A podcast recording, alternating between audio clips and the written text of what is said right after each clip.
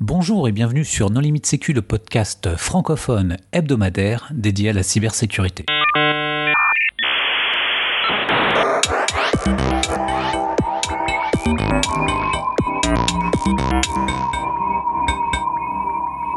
Alors aujourd'hui, c'est le quatrième épisode de notre série consacrée à l'histoire du droit du numérique avec Marc-Antoine Ledieu.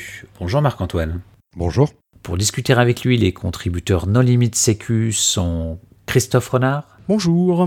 Hervé Schauer. Bonjour. Nicolas Ruff. Bonjour. Jean-Philippe Gaudier. Bonjour. Et moi-même, Johan Hulot. Alors si vous n'avez pas écouté les épisodes précédents de cette série, bien sûr, euh, nous vous encourageons à le faire. Nous vous invitons également à visualiser, en même temps que vous écoutez ce podcast, la présentation réalisée par euh, Marc-Antoine, spécialement pour nos limites sécu, à l'occasion de cette série. Alors la visualisation de cette présentation n'est pas absolument nécessaire, mais nous vous encourageons vraiment à le faire parce que d'une part vous verrez cette présentation est d'une très grande qualité et d'autre part euh, nous y ferons de nombreuses références au cours de cet épisode. Voilà, ceci étant dit, nous vous souhaitons une excellente écoute. Alors Marc-Antoine, euh, la dernière fois euh, et les fois précédentes, nous avent parlé de support léger, de support dur. Euh, on a parlé beaucoup de papyrus, de papier, de, de, choses, on va dire, qui peuvent se toucher. Et là, ce, jour, tu vas nous parler un peu de modernité. Tu vas nous parler de téléphonie peut-être?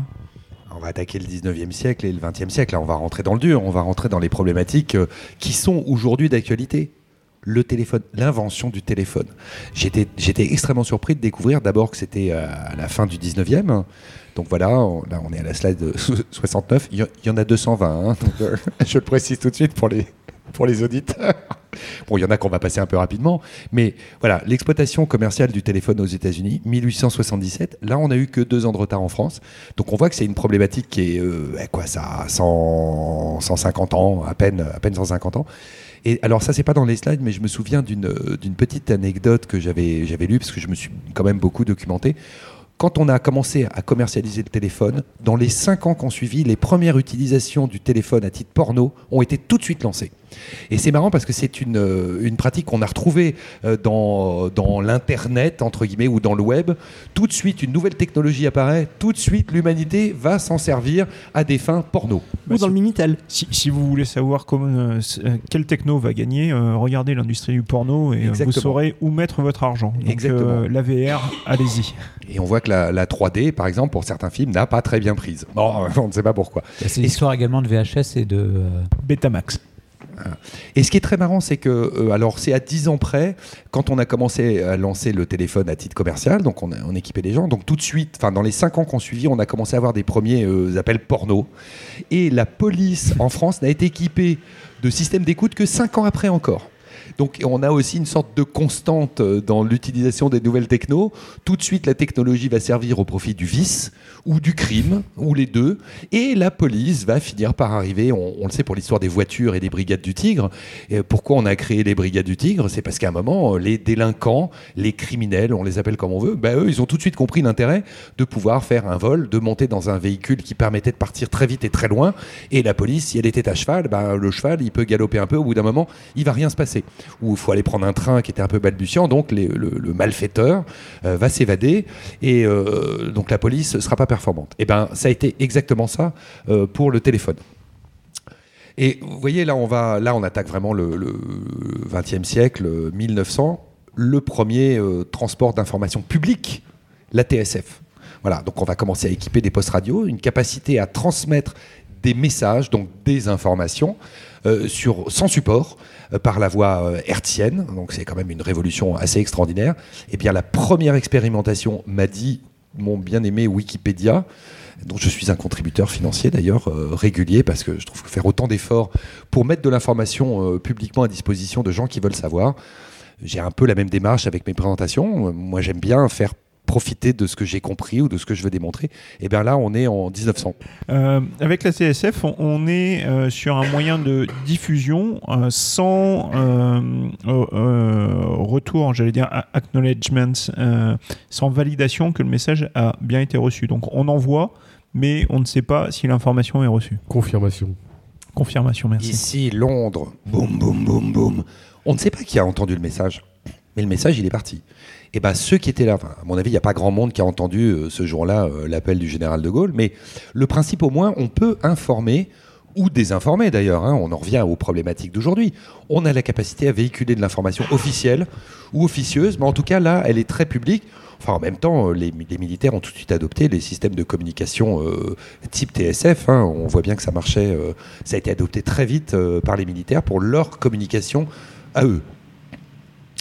Vous voyez, donc là, on est 1900, on fait un saut dans le temps assez rapide. 1935, euh, un autre type de transport sans support d'information, mais là, on est dans le visuel. On attaque la première émission officielle publique de la télévision française. On est en 1935.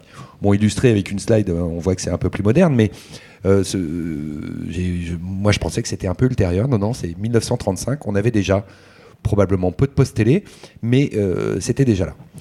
La révolution qui nous intéresse bien sûr euh, plus particulièrement dans les sujets que, nous traitons un peu tous hein, sous des angles différents, l'apparition de l'ordinateur. Et là, j'ai été extrêmement surpris, toujours euh, sur Wikipédia. Eh bien, c'est le Troisième Reich, où il y avait deux programmes stratégiques euh, dont on a très très peu de traces d'ailleurs aujourd'hui dans les archives. Il y avait cette notion d'ordinateur, de calculateur. Ça, je vous laisserai faire vos considérations techniques là où je m'arrête. Il y avait ce premier programme bombardé par les Alliés, je crois, en, en 41 ou en 42. Donc on a perdu la trace du fameux ZUS 3, le Z3, je crois, euh, qui a été euh, pulvérisé lors des bombardements alliés. Le deuxième programme de, recherche fondamentale des nazis, c'était le programme nucléaire, dont on a gardé absolument aucune archive. On n'a pratiquement rien aujourd'hui, où tout est resté classifié, je ne sais pas, mais on, on ne sait pas. Et euh, là, tous ceux qui font de la cryptographie, je pense que je leur apprendrai pas grand-chose. 1943, euh, et eh bien là, c'est l'aboutissement des travaux de notamment de Alan Turing avec la création de Colossus, euh, qui a été l'automatisation du calcul, du décryptage des messages Enigma, qui a toute une histoire. Ça, je m'y étais beaucoup intéressé. C'était quand même à la base, il faut le reconnaître, les Polonais avec leur méthode mathématique.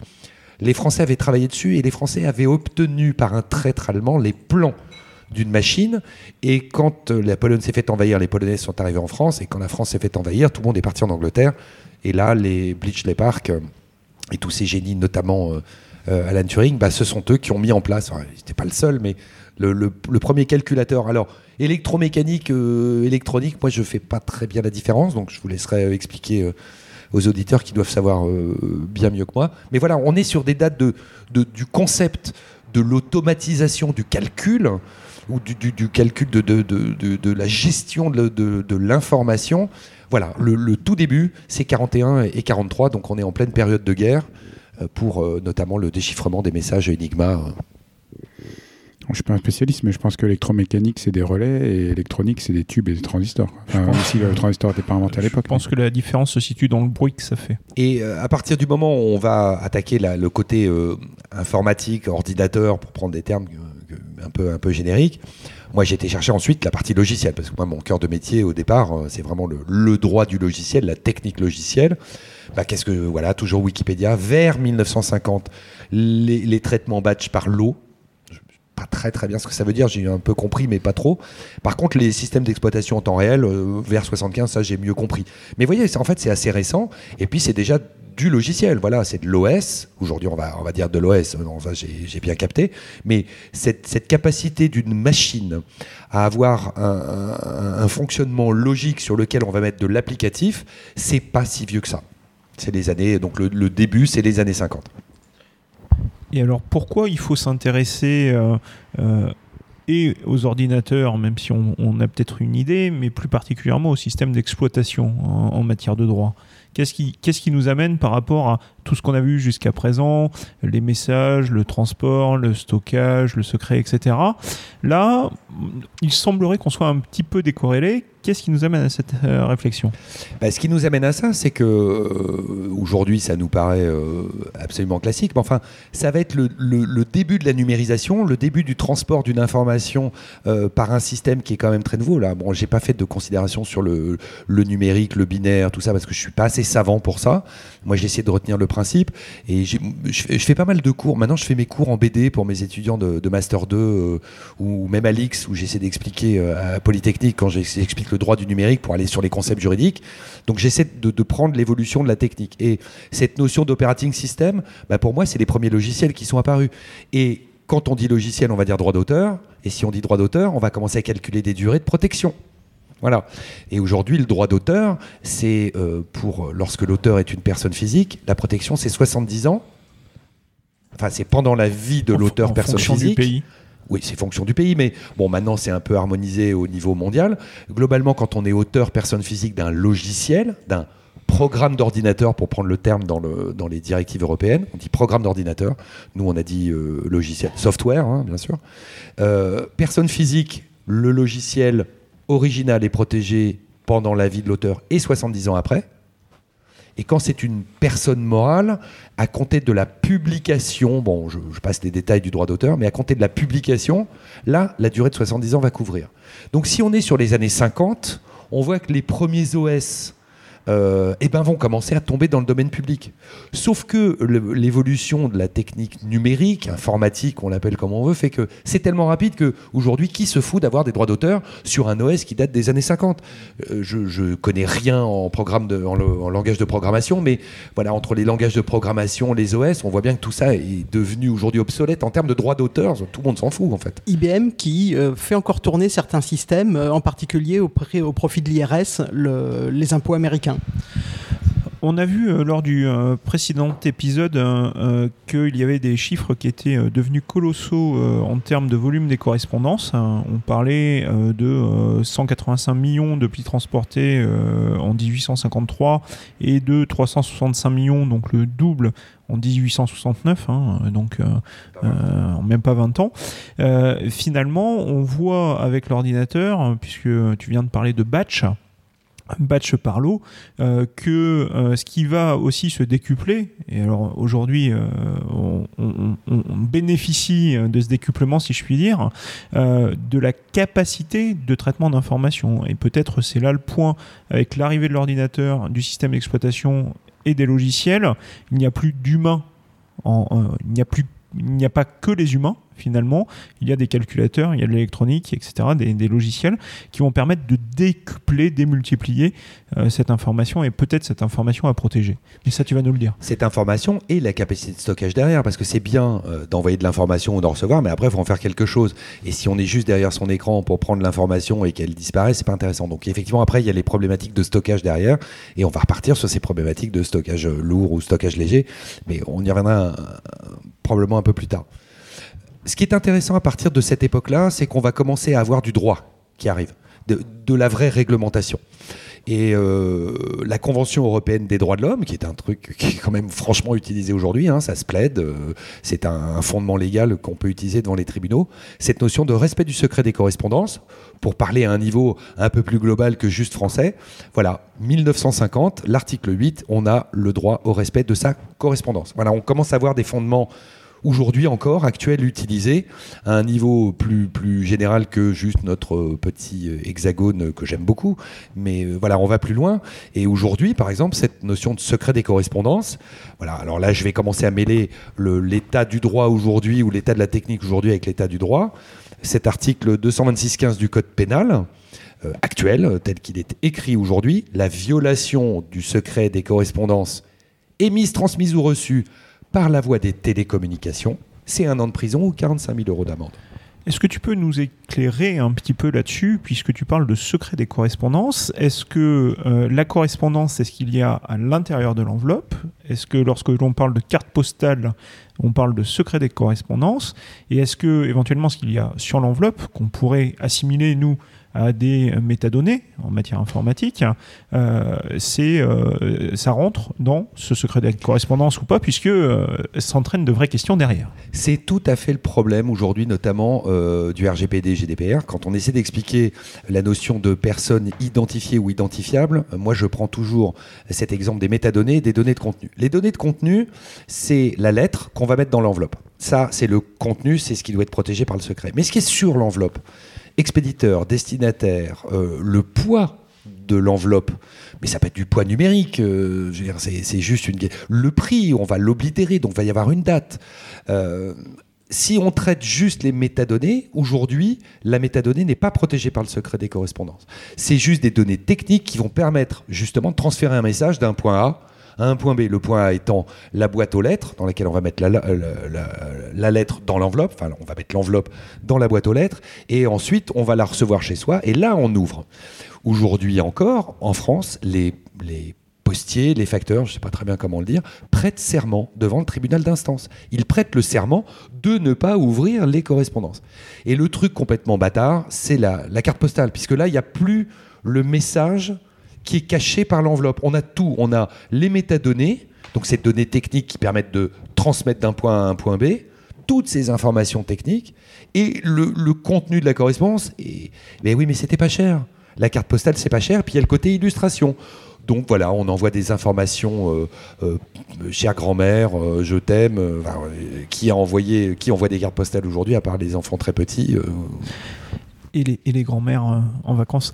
Euh, par contre, euh, techniquement, par défaut, le mail est l'équivalent d'une carte postale, le, le courrier Mhm. électronique. Alors c'est le problème. C'est le problème aujourd'hui des correspondances euh, émises par la voie des télécommunications électroniques, les communications électroniques.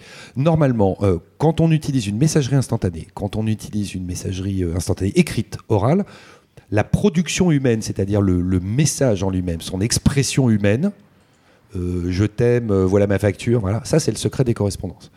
Si on fait partir dans une messagerie électronique, qu'elle soit instantanée ou pas, que ce soit le mail ou pas, le contenu du message est protégé par le secret des correspondances et les données techniques permettant de le faire partir de mon ordinateur vers l'ordinateur du destinataire ou un serveur, si on veut prendre l'exemple du, web, et ben ça, les données techniques, non. Et aujourd'hui, la grosse révolution qui s'annonce avec le règlement e-privacy, c'est une définition des données de contenu, une définition des métadonnées. Au niveau européen, le règlement tarde un peu. On a eu déjà trois versions de ce projet de règlement et qui va dire ben ça, c'est de la, métadonnée. Si vous la traitez en dehors du fait de transporter l'information, on sait qu'aujourd'hui que la métadonnée est clairement de la donnée à caractère personnel, surtout si on va commencer à mettre du cookie ou même de l'adresse IP euh, ou quand on va commencer à faire du fingerprinting, le fameux canvas fingerprinting. Si on identifie le terminal par un moyen direct ou indirect, eh ben aujourd'hui, comme on a tous nos téléphones à la main, le- cette, cette métadonnée va permettre d'identifier la, la personne derrière. Donc cette métadonnée, ça va rester de la métadonnée, mais ça va devenir de la donnée à caractère personnel.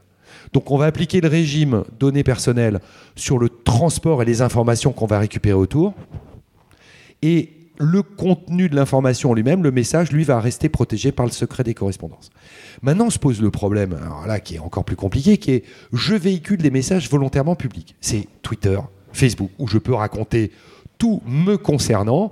Euh, voilà, on peut faire son coming out, on peut dire qu'on aime Trump ou qu'on le déteste, qu'on est pour machin ou contre truc. Sur, sur les aspects euh, publics et ouverts, C'est ça. tout au moins. Bah, si on décide euh, de, y a- de tweeter euh, qu'on aime machin ou qu'on n'aime pas truc, on va donner des informations nous concernant, mais qui vont être publiques. Alors ça va rester de la donnée à caractère personnel, mais le message qui va être véhiculé, lui, va être public. Donc on peut pas dire qu'on va se retrancher derrière le secret des correspondances. Ou alors faut pas utiliser Twitter. Donc aujourd'hui, euh, Mais en, message privé.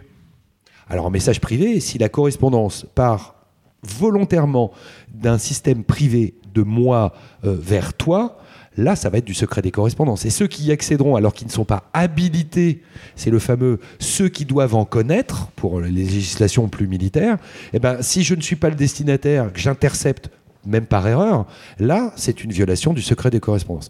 Enfin, en même temps, il ne faut pas trop rêver. Tout le monde sait que Yahoo, pendant quand même 15 ans, a fait du DPI.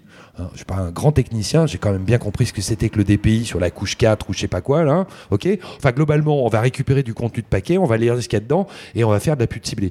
Mais typiquement, puisque c'est le cas aujourd'hui pour euh, bah, des gens qui offrent gratuitement euh, de, la messagerie électronique, euh, si lorsque je souscris au service, on m'a dit explicitement bah, ce, que vous, ce qui transite par le service ne peut pas prétendre à du secret, mais rassurez-vous, ce ne sont pas des humains qui liront, ce seront des machines est-ce que finalement, j'ai pas accepté de, que ce soit pas de la correspondance privée?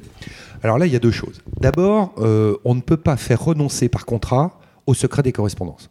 Soit le message il est public, ok, soit le message est privé. Et on ne peut pas dire par contrat, en, en Europe c'est pas possible, on ne peut pas dire en contrat, mais tiens, je vais te faire un service gratuit, mais en échange, je vais lire tout ce que tu écris. Déjà, ça c'est zéro.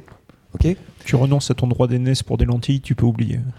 Et si on revient sur le droit des correspondances, et notamment le point qu'a évoqué Christophe, est-ce que le droit des correspondances est violé si euh, la correspondance est lue par un robot? Alors, aujourd'hui, il y a plein de... sans trahir mon secret professionnel, moi, de par mon métier, je vois passer plein de petites sociétés avec des tas de business models et des technologies assez extraordinaires qui font beaucoup d'analyses automatiques. Euh, je me suis beaucoup intéressé à la loi renseignement en 2015, quand elle a été adoptée euh, avec talent par le gouvernement de l'époque, avec un discours parfaitement euh, mensonger. et on nous disait ah, mais non, vous inquiétez pas, on va aller prendre le flux de données qui transite partout, on va le faire analyser par des robots, donc c'est pas de la violation du secret des correspondances parce que c'est des logiciels qui vont traiter. Alors, on peut me prendre pour un con un peu, c'est possible. Hein. Au début, j'avais pas bien compris. Puis une fois qu'on m'a expliqué techniquement, c'est quoi la logique derrière? C'est qu'à un moment, quand même, il y a un résultat qui va apparaître sur un écran visualisé par des humains, quand même. Donc dire qu'on se réfugie derrière la technique en disant c'est des machines qui analysent et je t'en ressens juste le résultat, au final, ce qui est intéressant, quand on nous dit que c'est sous couvert de, lutte contre le terrorisme, ce qui est en partie vrai, il euh, y a quand même à la fin quelqu'un qui va dire oh là là, il y a une série de messages, euh, ça craint où ça pue, où on le tourne comme on veut. Donc je vais aller chercher la réalité des correspondances. Donc si c'est fait pour une législation antiterrorisme, ça peut s'expliquer. On est d'accord, on n'est pas d'accord, mais ça peut se justifier au niveau des intérêts de la nation, machin. Mais comme on sait que le même système peut servir à faire de l'espionnage économique ou des tas d'autres choses, on a envie juste d'être sûr qu'il y ait des garde-fous. Or, dans le traitement euh, massif des communications électroniques depuis des années, et cette capacité d'abord à enregistrer, pour traiter ultérieurement ou à traiter de manière automatique et avoir un résultat tout de suite, il faudrait quand même qu'on commence à s'interroger un peu sur quelles sont les limites de ce qu'on peut faire à titre commercial, euh, à titre de l'espionnage pur et dur, parce qu'on a toujours eu des espions, il y en aura toujours, mais à un moment, il faudrait peut-être un peu se poser la question sur techniquement, qu'est-ce qu'on permet de faire? Et je me souviens, vous avez fait un épisode il y a longtemps sur HTTPS everywhere ou pas?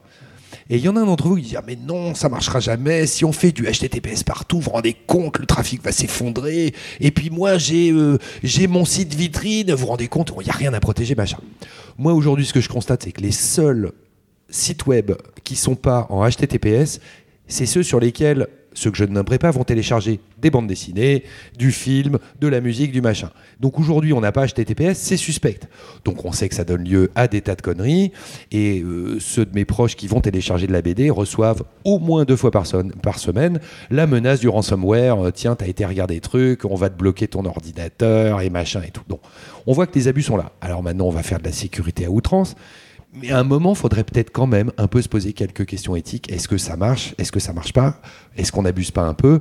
Euh, Et l'union. Alors, sans faire trop de prospective, parce qu'on va peut-être poursuivre un peu notre pérégrination dans le temps, mais à un moment, là, l'Union européenne, aujourd'hui, c'est grâce à Snowden, l'Union européenne a compris que sous couvert de la collecte de données pour des services commerciaux qui avaient l'air gratuits, ça, à la limite, ça on peut comprendre. Tiens, je te donne, tu me donnes tes datas, je te rends un service gratuit. Pourquoi pas? Moi, ça me choque pas. Moi, je pense qu'on va aller vers la monétisation des données à caractère personnel. Inéluctablement, c'est aujourd'hui ce qui est le cas. Euh, la pub ciblée, ça me gêne pas forcément si on me demande mon avis. Et puis si on dit non à la pub ciblée, on aura de la pub quand même. Hein. Faut pas rêver.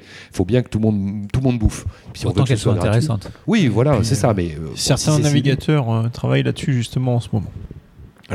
Mais euh, si c'est pour avoir ensuite euh, les mêmes datas qui partent au hasard euh, chez l'oncle Sam, ça part à la NSA et dans toutes les 16 ou 17 autres agences de renseignement et qu'ils arrivent au final, parce que c'est ça qu'a dit Snowden, c'est de ficher l'humanité tout entière, là à un moment faut se demander s'il faudrait pas mettre un peu, un peu des, guides, enfin, des guides ou des limites droite, limites gauche dans ce système qui objectivement techniquement est génial mais est devenu un peu fou. Hein. Oui, il faut aussi empêcher les Chinois de faire des erreurs avec BGP ainsi. Donc euh, finalement, euh, Asimov a peut-être oublié une ou deux lois vis-à-vis du traitement des robots.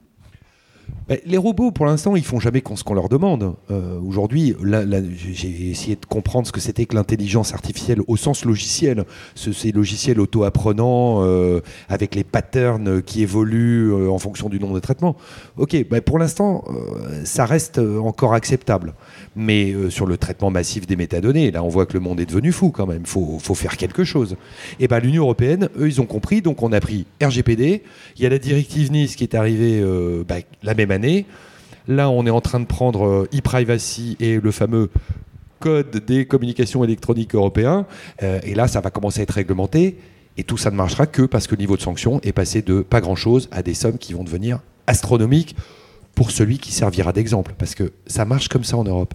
On donne des pouvoirs, les autorités de contrôle n'ont pas les moyens d'aller vérifier tout le monde, donc on en prend un, on le massacre et on dit aux autres, garde à vous, vous avez compris, le prochain c'est pour vous. Et sans encore trahir mon secret professionnel, aujourd'hui je peux vous dire que la CNIL est en train de s'activer sévère et que ceux qui se font contrôler, dont je tairai le nom, je n'ai pas le droit de vous le dire, ceux-là ça leur fait bizarre. Ils disent mais pourquoi moi? Tous les autres le font. Je dis bah c'est tombé sur vous, c'est dommage. Ah mais je risque quoi? Bah, Pas grand-chose.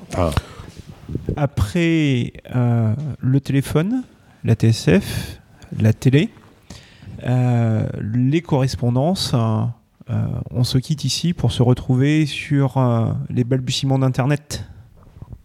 Voilà, alors ça, c'est, ça c'est, j'avoue que c'est la partie qui, moi, techniquement, m'a le plus fasciné. C'est ARPANET. Voilà, c'est l'arrivée du premier. Alors là, je le lis, hein, parce que si j'étais suffisamment intelligent pour tout comprendre, ça irait. Euh, le premier réseau expérimental à transfert de paquets numériques. Ça, c'est, ça, c'est le truc qui m'a fasciné. C'est, c'est TCP/IP, quoi. C'est l'arrivée de TCP/IP. Ça, c'est extraordinaire. Eh bien, rendez-vous la semaine prochaine pour en discuter. Chers auditeurs, nous espérons que cet épisode vous aura intéressé et nous vous donnons rendez-vous la semaine prochaine pour la suite de cette série. Au revoir. Au revoir.